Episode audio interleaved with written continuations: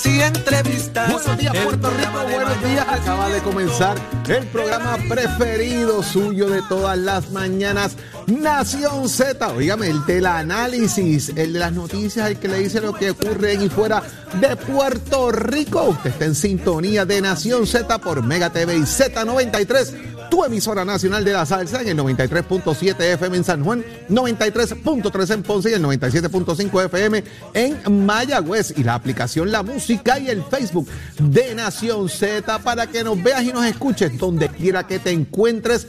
Y no te pierdas ni un segundo del mejor programa de análisis. Óigame, y si usted quiere escucharnos también después del programa, busque la aplicación La Música, el podcast de Nación Z para que también pueda disfrutar de los segmentos de análisis que a usted le gusta todas las mañanas. Está conmigo hoy Eddie López. Buenos días, Eddie. Buenos días, Jorge. Buenos días al país que nos sintoniza, también los que nos sintonizan desde fuera.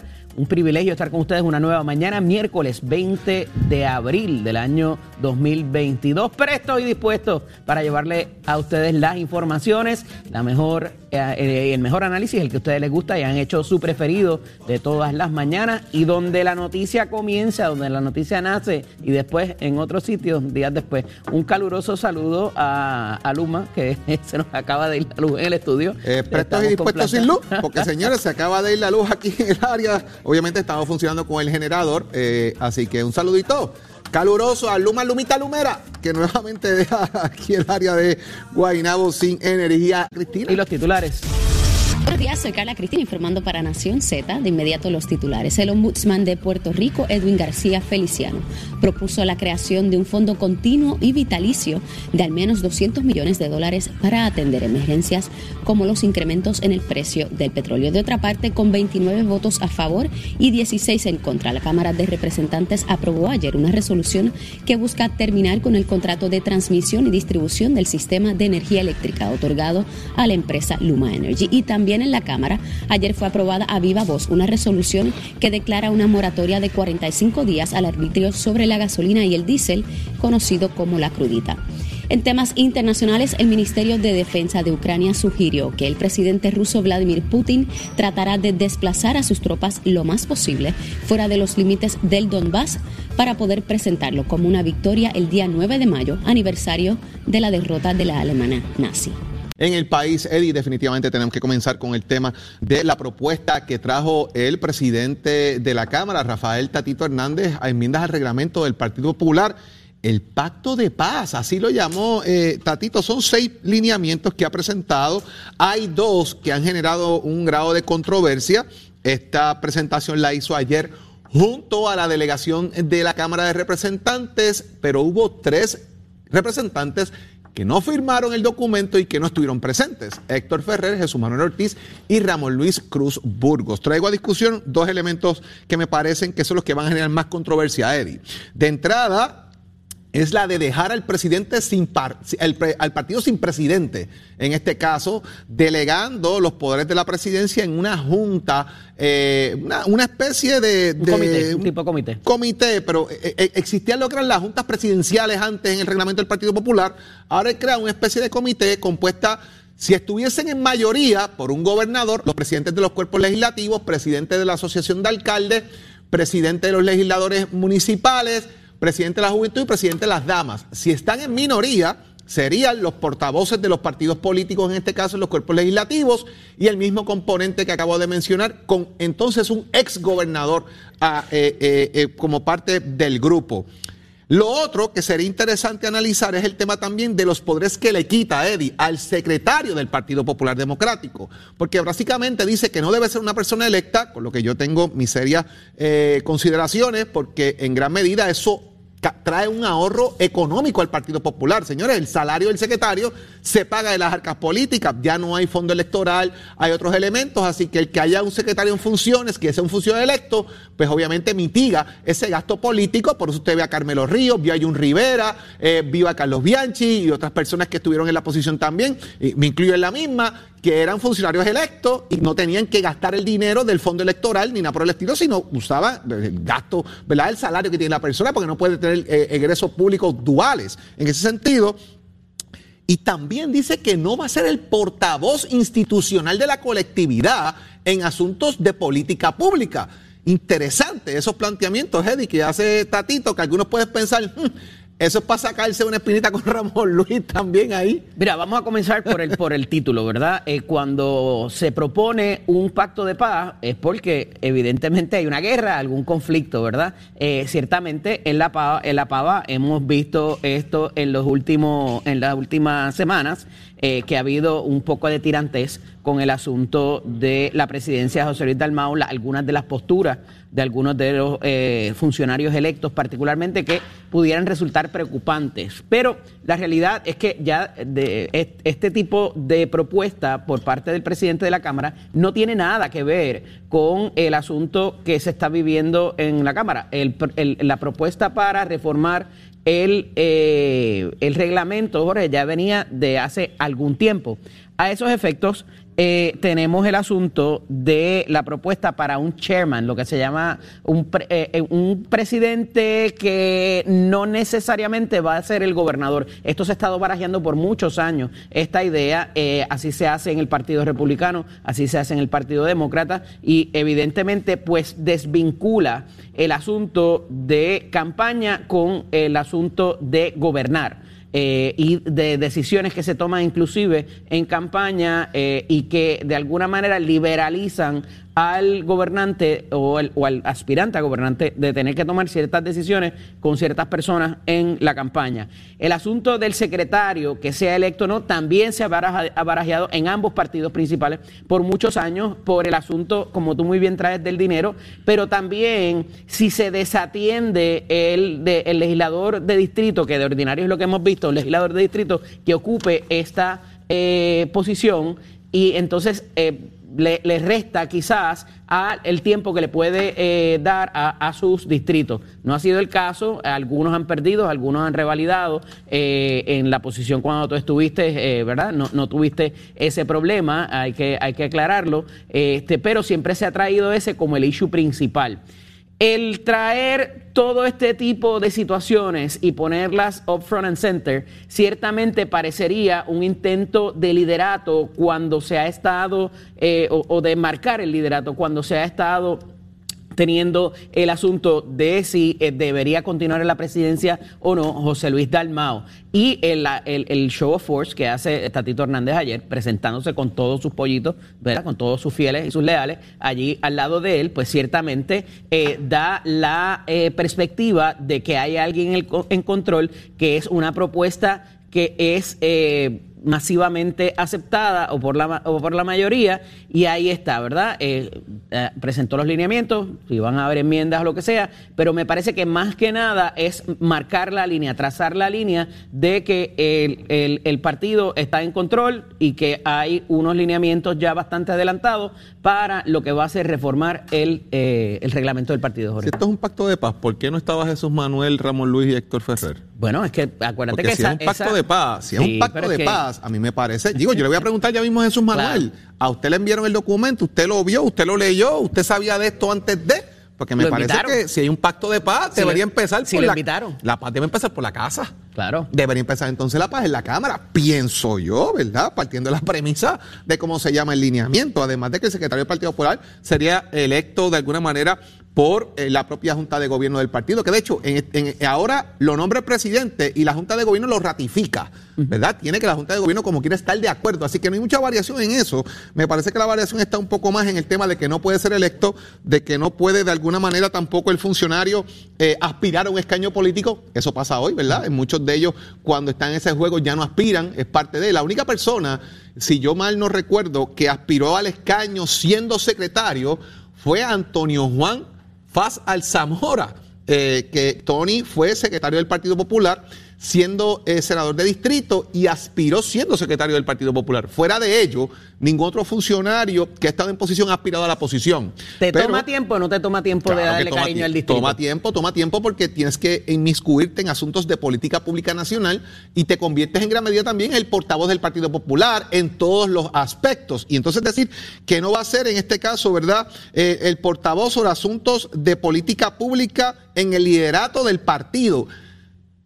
Está complicado, porque es que el secretario del Partido Popular es el que toma las decisiones políticas y el que reparte fuerte también. Y, y si a eso le sumas que ha tenido una presencia muy activa en estas controversias que se están dando en las alcaldías vacantes, donde eh, en vez de nombrar un presidente eh, o una, un delegado presidencial, eh, se puso él, Ramón Luis Cruz Burgos, como delegado presidencial en Mayagüez, pues es el presidente el que delega. no es que se impone, es el presidente el que delega. Eso es casi unheard of. Eso no, se había visto mucho tiempo. Eh, son decisiones bien esporádicas que se dan, porque igualmente tú vas a buscar un delegado que esté por el área y a veces pierdes un poco de control y envías al secretario que no está atado a nadie, no coge un voto en esa área tampoco, no le cuesta decisiones. Pero hablemos de alcaldías vacantes. ¿Qué va a pasar en Trujillo Alto? No está vacante la alcaldía, pero, señores, eh, la semana pasada la presidenta de la legislatura municipal, María de Lourdes Sayas, había dicho que mañana jueves había una reunión y que iban a citar a su amigo José Luis Colón Cruz para escucharlo. Eh, ¿Por qué ha estado ausente el alcalde desde que se comentó la especulación de que estaba bajo investigación? En este caso, obviamente, no se ha dado absolutamente nada sobre este tema, pero hay un rumor, una especulación. El alcalde está guardando silencio y eso ha dejado abierto una puerta de que puede estar ocurriendo algo sobre este tema. Ya no va a comparecer mañana el alcalde y dice, mire, que la agenda la establezco yo, dice la presidenta, y en la agenda no está eso.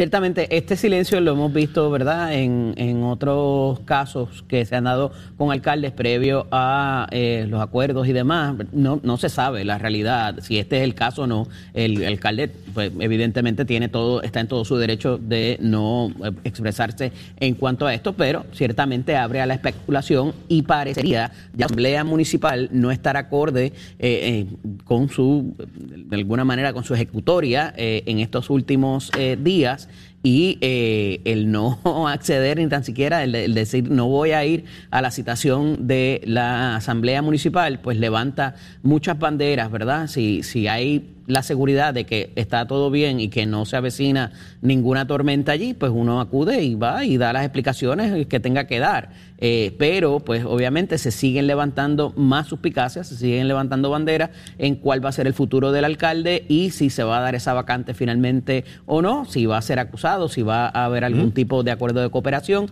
Todo eso queda en suspenso y lo que hace es atraer más atención al caso. Y corrijo el récord histórico. Jorge Colbe en el 2016 también aspiró a representante por acumulación, siendo secretario del Partido Popular. Gracias a Gerardo Antonio Toñito Cruz por siempre estar pendiente y me ayudó en ese dato histórico. Así que corregido el récord histórico, que hay dos entonces. Tony Fa y Jorge Colbert que han estado en esa posición. Eddie, por ahí está. Y salieron y, fueron electos ambos. Eh, por ahí anda el tema también de los federales, de si entran o no entran a Jobos. No voy a emitir comentarios si están bregando o no con el narcotráfico que lo han dejado establecido. Mira, y los ciberataques. Sí. Es interesante el asunto de Bahía de Jobos porque si contrastas los dos titulares de los periódicos principales, parecería que hay una investigación en curso. Y esto trasciende de las expresiones de la representante Mariana Nogales, que no pudo constatar eh, con evidencia, como ella muy bien dijo, porque eran rumores o cosas que ella ha escuchado de terceras personas, en el asunto de si había vínculos de políticos con el narcotráfico en esa zona particular. Ayer le preguntan al director de Seguridad Pública, le preguntan también al, eh, al director del FBI eh, que si esto es una posibilidad. Y ambos dieron la misma contestación, no negamos ni confirmamos que estamos acostumbrados a escuchar esto de los federales. Pero esto, de nuevo, el silencio, pues abre la especulación de si eh, en efecto se está llevando a cabo una investigación, quiénes son los que están imputados, porque parecería que esa vertiente en la Cámara de Representantes, donde se está llevando a cabo la investigación en la Comisión de Recursos Naturales, está muerto, porque a esos efectos, la representante Nogales Molinelli no pudo constatar eh, la, información que brindó, no solamente eh, de manera verbal, sino también en sus redes sociales, y que lleva tiempo diciéndolo, y ciertamente, como ella muy bien trae, y, en justicia hay que decirlo, Jorge, ella, eh, hay otras, personas otras personalidades que también han traído, han traído ese asunto de bajo mundo y de narcotráfico en esa área, pero nada es constatable, y en este caso, la realidad de, el, de, de, lo, de, lo, ¿verdad? de cómo se dio la situación ayer es que ellos no negaron ni confirmaron nada, guardaron silencio. De que esté abierta una investigación, eso ¿verdad? Pues, es especulación. We will, we will know later. Sooner or later. La realidad es que las expresiones de la representante y la acusación directa, ¿verdad? Pues son palabras mayores, tiene que de alguna manera responder por las mismas y parece ser que pudiesen evaluar un referido ético, por las expresiones que hizo la representante Nogales. Nos quedan los ciberataques, nos queda la crudita, mucho que discutir, quédese con nosotros, pero siempre agradecemos a Precision Health Center, que permite que discutamos las portadas con ustedes. En Precision Health Center le cuidamos de la cabeza hasta los pies.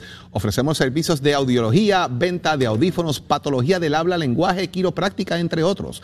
Además, ofrecemos terapias de fisiatría vestibular, linfedema, desbalance, tragado y más. Atendemos personas de todas las edades, desde infantes hasta la población geriátrica. Viva su salud al máximo. Llámenos al 787-333-0698. En Precision Health contamos con más de 20 centros alrededor de toda la isla. Aceptamos la mayoría de los planes médicos y Advantage. Comuníquese al 787-333-0698. Mis amigos, llegó el momento del deporte y saben que David Ortiz está, mire, tiren para adelante que yo estoy aquí y le contesto a cualquiera. De eso nos viene a hablar Tato Hernández. Y somos deporte.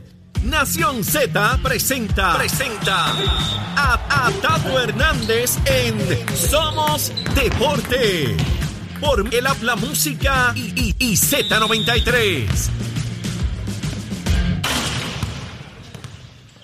Vamos arriba, Puerto Rico. Muy buenos días para todos, señoras y señores. Tato Hernández en la casa para dejársela caer y de qué manera. Esto es Nación Z, somos deportes. Vámonos con los deportes, que hay uno que está, como decimos los, los boricuas, como agua para chocolate, y es David Ortiz. Está circulando en las redes sociales de un video que él mismo hizo, porque él está en Santo Domingo con unos amistades compartiendo en un área que se llama Las Terrenas. Ese corillo de ahí decidió dar una vueltita en motora. Él se monta en motora con su pareja y con sus amistades, dan una vuelta por ahí y allá pegaron 500 mil boquisueltos a decir que andaba con gente del bajo mundo y un montón de cosas. Se hizo noticia, salió en media precito, pero sin embargo, él le refuta a ellos, pero hace tiempito, par de semanas atrás, inauguró un hospital de cateterismo que eso salva vidas y eso no lo publicaron. David, tú sabes que el ser famoso siempre pasa todas esas cosas nosotros lo vivimos con nuestro Juan Igor González, con nuestro Iván Rodríguez. Hay gente que te quiere y que te aprecia, hay gente que siempre te va a estar envidiando. Todo el mundo sabe la calidad de ser humano que usted, usted es un Hall of Fame, usted más que eso, no se puede poner el video, el audio porque se la deja caer, habla par de cositas malas, pero él se está defendiendo, él es un buen hombre y ayuda mucho a la República Dominicana, pero como en todo lado, hay siempre gente que eso no le gusta o gente que se pone a hablar sin saber. Pero nada, Ahí estamos, Tato en la Nación Z, somos deporte con oficio de Mestre Oiga, chero, give it on my friend. El informe del tránsito es presentado por Cabrera Chevrolet, 787-333-8080. Buenos días, soy Carla Cristina informando para Nación Z. En el tránsito, el flujo vehicular está operando con relativa normalidad a través de toda la isla, con algo de congestión comenzando a formarse en algunas de las vías principales de la zona metropolitana, como la autopista José Diego en la zona norte y la carretera número 30 en Gurabo. Al momento no se han reportado accidentes graves ni fatales que alteren el tránsito. Sin embargo, en lo que va de año se han registrado 70 fatalidades en las carreteras, por lo que la Comisión para la Seguridad en el Tránsito reafirma su recomendación a los conductores para que respeten los límites de velocidad y las leyes de tránsito. Más adelante actualizo esta información. Ahora pasamos con el tiempo.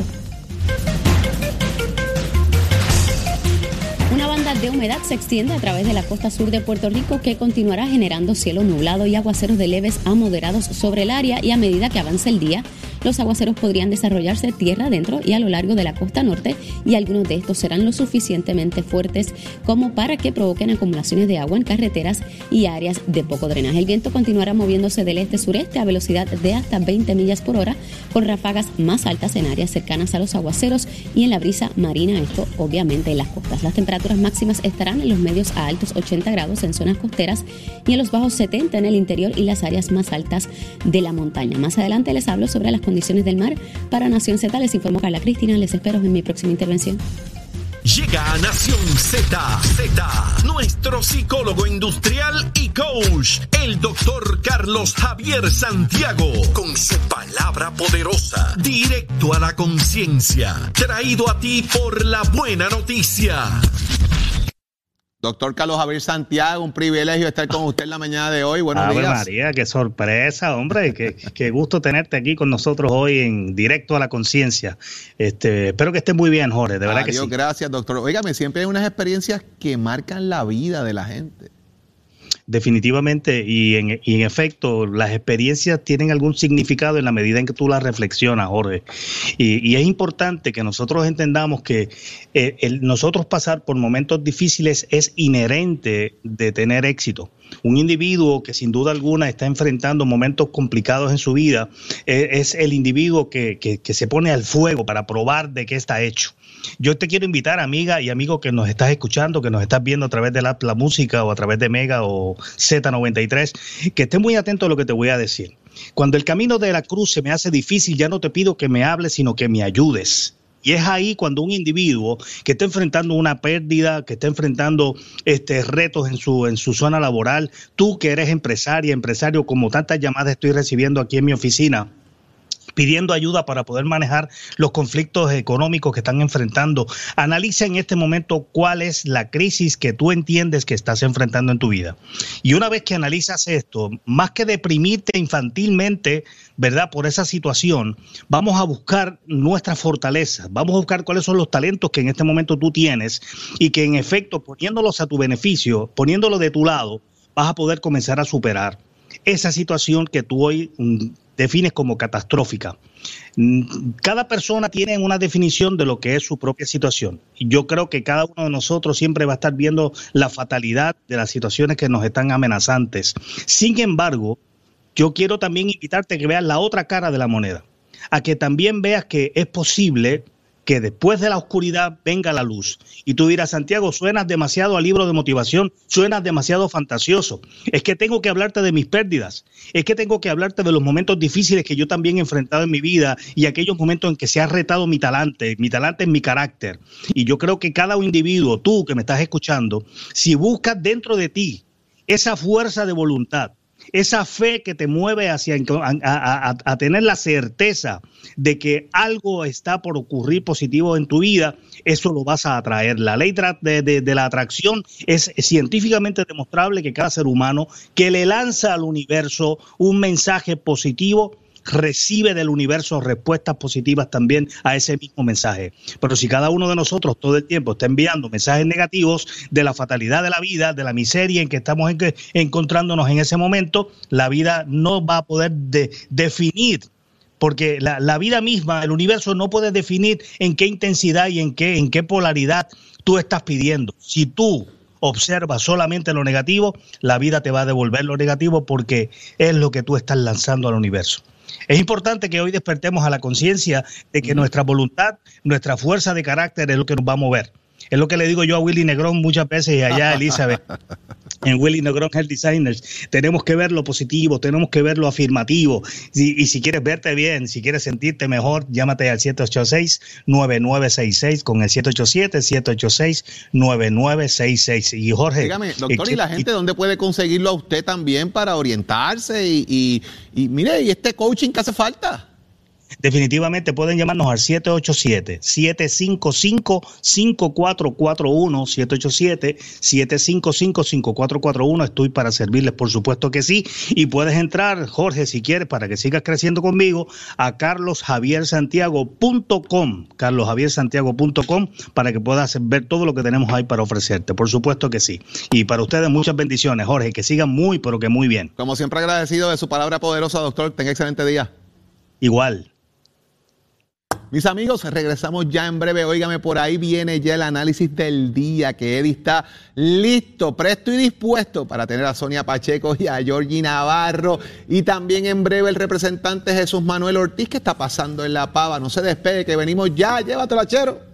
Jorge Suárez. La fiscalización y el análisis de tus mañanas de lo que ocurre en y fuera de Puerto Rico comienza aquí en Nación Z. Saudi Rivera. La verdad con un análisis serio y responsable. Y Eddie Lofe. Levántate que el despertador te está velando y te agarra el tapón. Nación Z por Z93. Soy Carla Cristina informando para Nación Z. De inmediato los titulares. Varias organizaciones que pertenecen al Comité de Prevención, Apoyo, Rescate y Educación de la Violencia de Género sostienen que el gobierno debe implementar el currículo con perspectiva de género en las escuelas antes de que el 30 de junio próximo expire la orden ejecutiva emitida a esos efectos. En otros temas, con 18 votos en contra y 6 a favor, el Senado derrotó ayer el proyecto que buscaba enmendar varios artículos de la Ley de Autoridad para el redesarrollo de los terrenos y facilidades de la estación naval Roosevelt Roads en Ceiba. De otro lado, el presidente de la Cámara de Representantes, Rafael Tatito Hernández, presentó ayer varias enmiendas al reglamento del Partido Popular Democrático, entre las cuales está eliminar la presidencia y vicepresidencias de la colectividad, reconceptualizar la posición de secretario general y crear un pacto de paz. En temas internacionales, Estados Unidos y sus aliados acordaron ayer imponer nuevas sanciones a Rusia con el fin de debilitar aún más la economía de guerra rusa para que Moscú rinda cuentas por la invasión de Ucrania. Continuamos con el análisis del día en la mañana de hoy. Está con nosotros, como todos los miércoles, el representante Jorge Navarro Suárez y la ex representante Sonia Pacheco Irigoyen. Buenos días a ambos, bienvenidos. Buenos días. Eh, vamos a los temas de inmediato, compañeros. Y ayer se aprueba una resolución conjunta en la Cámara de Representantes que pasa ahora al Senado y tiene aprobación de la Delegación Popular, la Delegación de Movimiento Victoria Ciudadana, también de Proyecto Dignidad y del PIB para cerrar los trabajos o cancelar el famoso contrato de Luma Energy.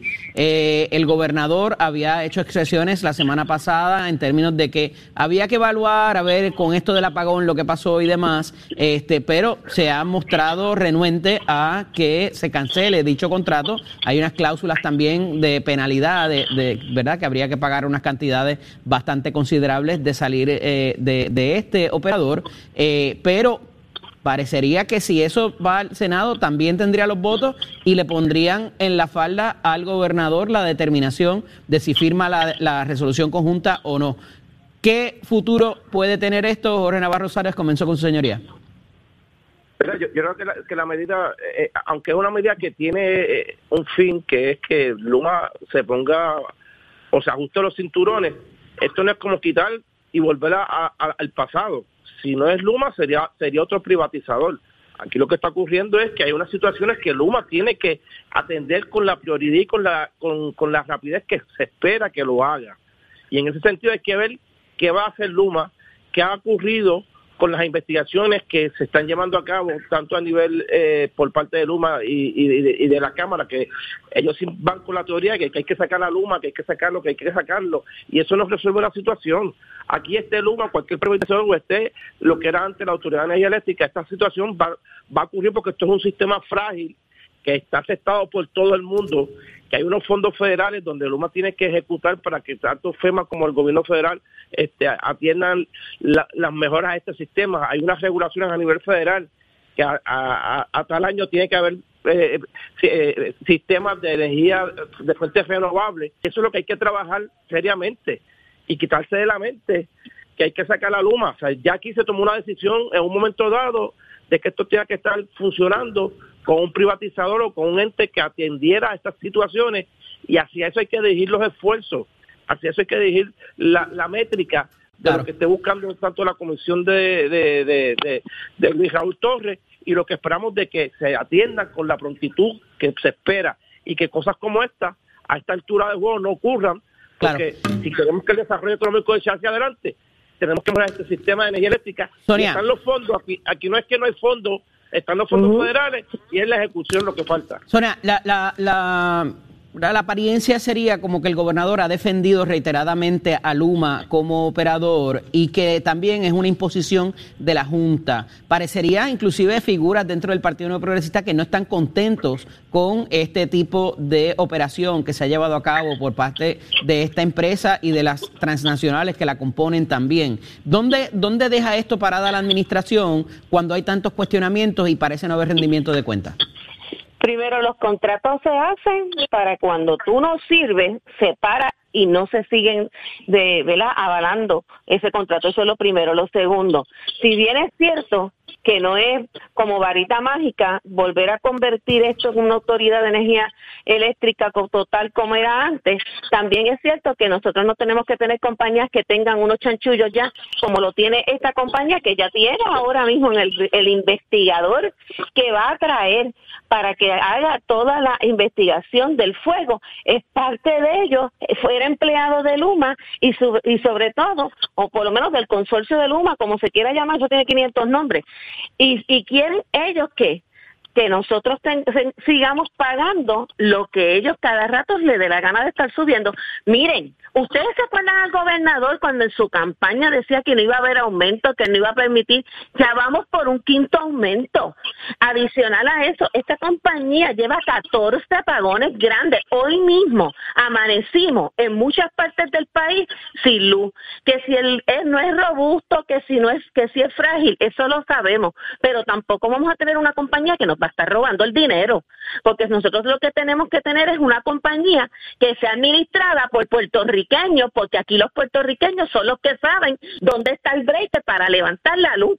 Aquí no tenemos que estar trayendo ningún estúpido que venga de otro país a venir a administrar nada de nosotros. Ese es el problema que tenemos. Y eso, es- eso está muy mal, porque ha sido un precedente que no ha sido adecuado por ninguna administración ir trayendo gente a hacer lo que nosotros sabemos. Los mejores ingenieros del mundo salen de la universidad de Puerto Rico en Mayagüez. Así, ¿para qué tenemos que estar viniendo a estar contratando gente que se cree que sabe más de nosotros? Así que yo, una de las cosas es esa. Lo otro, ahora mismo nosotros sabemos que esas métricas que ellos están utilizando para ellos crear porque yo estoy segura, prepárese, todo el que me está escuchando, ya mismo vienen con un aumento por ese apagón de tres días, cuando el pueblo de Puerto Rico aquí perdió gente, miren, especialmente los viejos, toda esa gente perdió la comida.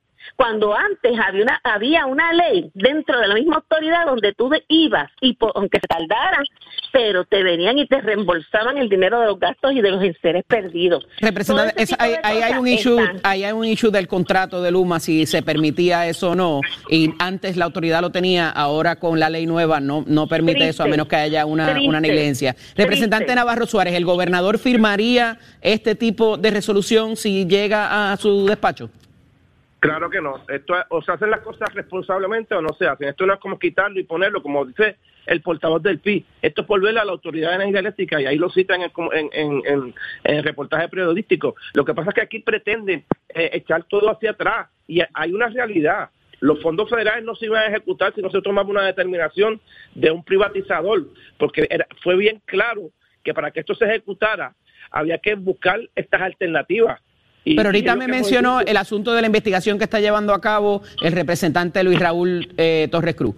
Eh, esto, eh, ¿usted entiende que no, ha, no, no han habido hallazgos, no ha sido su, eh, ¿verdad? De, alguna, de algún significado lo que allí se Lo que ha... pasa es que tuve, tuve la investigación de que señalan los errores y la negligencia de Luma, Ajá. pero no te dan, no te dan soluciones, entonces sácalo, sácalo. Y, o, o tú haces las cosas bien con decir, vamos a- a eliminar a este privatizador, pero ya tenemos estas propuestas. Nosotros como comisión ya hemos investigado y ya tenemos unos proponentes que están diciendo esto y esto. Eso tú no lo ves en la investigación de Luz Raúl. Ellos sácalo a la cañona, hay que eliminarlo y no tienes nada para el futuro. Nueve meses más seguir. vamos a, estar, vamos a estar permitiendo que esta gente no haga su, su trabajo. ¿Por qué? Es que Vamos a sacarlo. ¿Cuál es el miedo? Los contratos de los familiares que tienen de la gente de Fortaleza. Habla claro, Georgie.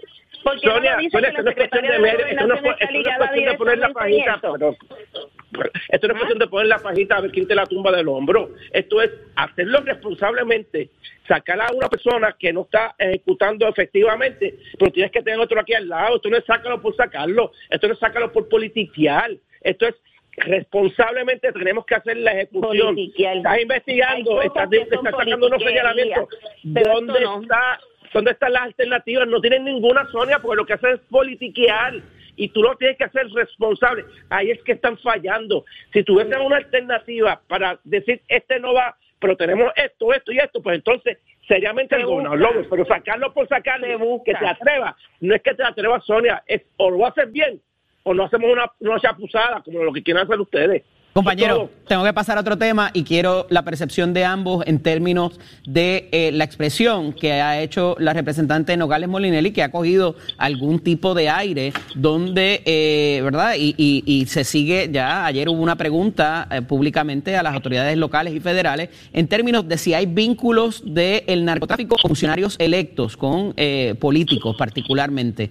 ¿Qué me, ¿Qué me tienen que decir a raíz de, ¿verdad? De cómo ha trascendido este, este tipo de eh, rumor o de, ¿verdad? De, no hay evidencia, así lo ha dicho la representante, que pueda proveer, sino que él se lo ha mencionado terceras personas. Comienzo con la ex representante Pacheco. Bueno, pues definitivamente cuando tú señalas y, públicamente, eh, en el caso de acusar eh, a sus ¿verdad? congéneres, a sus compañeros de, de, de legisladores, a sus, pares, ¿verdad? Este, básicamente venir a decir que los, de, los, 77 que quedan después de ella, que son 78, a nivel de Cámara y Senado, que ahí hay vínculos con el narcotráfico, eso es sumamente serio. Yo no me tiraría una maroma de esa, de esa índole si no tengo la evidencia correspondiente, debido a que eso, primero, además de que es una difamación y es un delito, también eso lo que daña es la reputación de los mismos legisladores Ahora bien, si hay un político, sí, ligado o no ahí, que se lo deje a las, a las, autoridades federales, que aunque no quisieron emitir comentarios, yo pienso que cuando el río suena es porque agua trae y al mismo tiempo ellos se han querido quedar callados, sabe Dios lo que hay ahí pero no se puede ser muy categórico cuando no se tiene la verdad absoluta.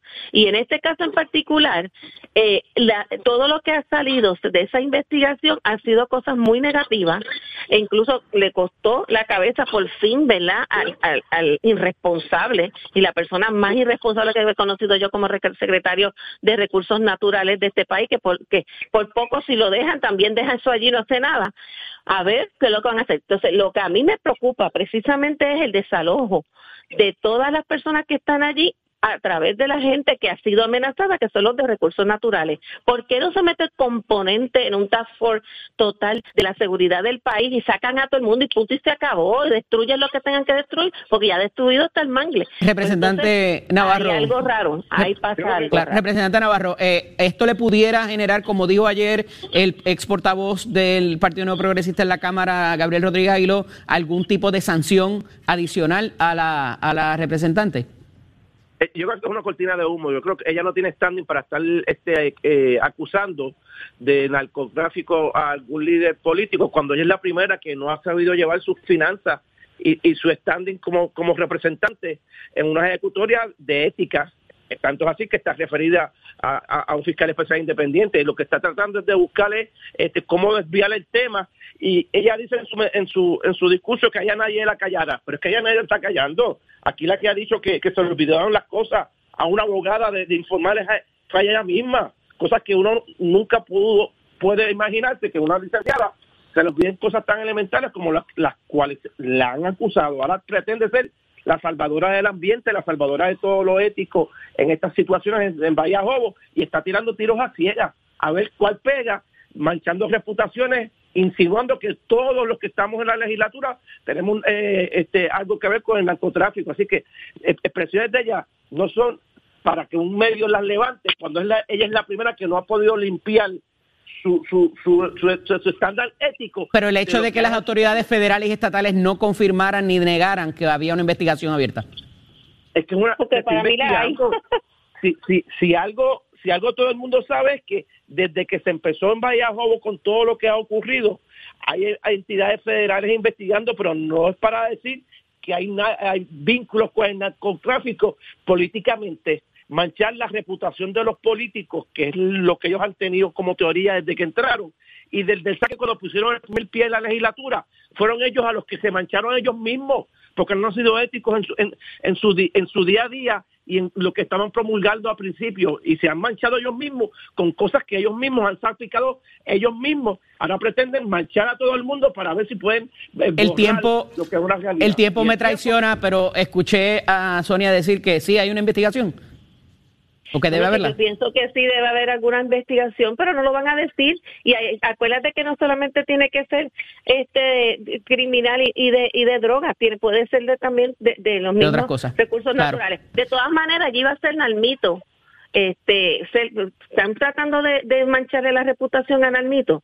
Eso es todo lo que va en cacería de brujas, pero Nalmito va a ser el próximo alcalde de Guayama. Nos vemos. Gracias a ambos por estar disponibles con nosotros. Hablaremos la, la próxima semana. Un abrazo. Nación Z presenta, presenta a, a Tato Hernández en Somos Deporte. Por el Habla Música y, y- y Z93. Vamos arriba, señoras y señores. Tato Hernández en la casa Nación Z. ya usted sabe cómo se muestra este Tato Hernández Nación Z. Somos deporte con oficina de Escuelas que te informa que estamos en el proceso de matrícula. Nuestras clases comienzan ahora en mayo, nuestro nuevo trimestre. Caguas, Vega Baja, Bayamón, Ponce y Mayagüez. También quiero que sepa que nosotros tenemos grados asociados en tecnología automotriz, tecnología, ingeniería mecánica y electromecánica industrial. Numerito de llamar 787-238-9494. Date tú la oportunidad y estudia en Mestre Escuelas. Bueno, vámonos con el baloncesto que va primero. El señorito José Juan Barea se la dejó Cari de que marea 26 puntitos con los cangrejeros. Se los zumbó, señoras y señores, y le ganaron a Carolina 91 por 85. Así que para ir para el baloncesto hay que tener la mascarilla. Estamos pendientes que la temporada está empezando, papá. Así que no diga que no te lo dije. Los cangrejeros le ganaron a los Mets de Guaynabo 73-68 y Carolina le ganó Macao 91 por 85. Los que me estaban preguntando cómo fue el pareo de la NBA que está empezando, pues ya usted sabe que la conferencia de oeste, los ocho que están bailando en ese baile en la del oeste son los Phoenix contra New Orleans, está jugando Dallas contra los Utah Jazz, está jugando Golden State contra Denver y Memphis está contra Minnesota en el lado del este, que ahí es que están los míos. Boston contra los Brooklyn Nets, Filadelfia contra Toronto, Milwaukee contra Chicago y Miami contra Atlanta. Esos son los ocho bailarines para cada baile. Jueguitos para hoy. Boston va, Boston va a jugar contra los Brooklyn Filadelfia contra los Toronto y Chicago Bulls contra los Memphis. Así que vamos a ver qué es lo que pasa, que esto está comenzando. ¿Quiénes irán a la final? Estaremos pendientes. Tato Hernández, Nación Z, Somos Deportes con la oficio de Escuela Chero. Give it up, my friend.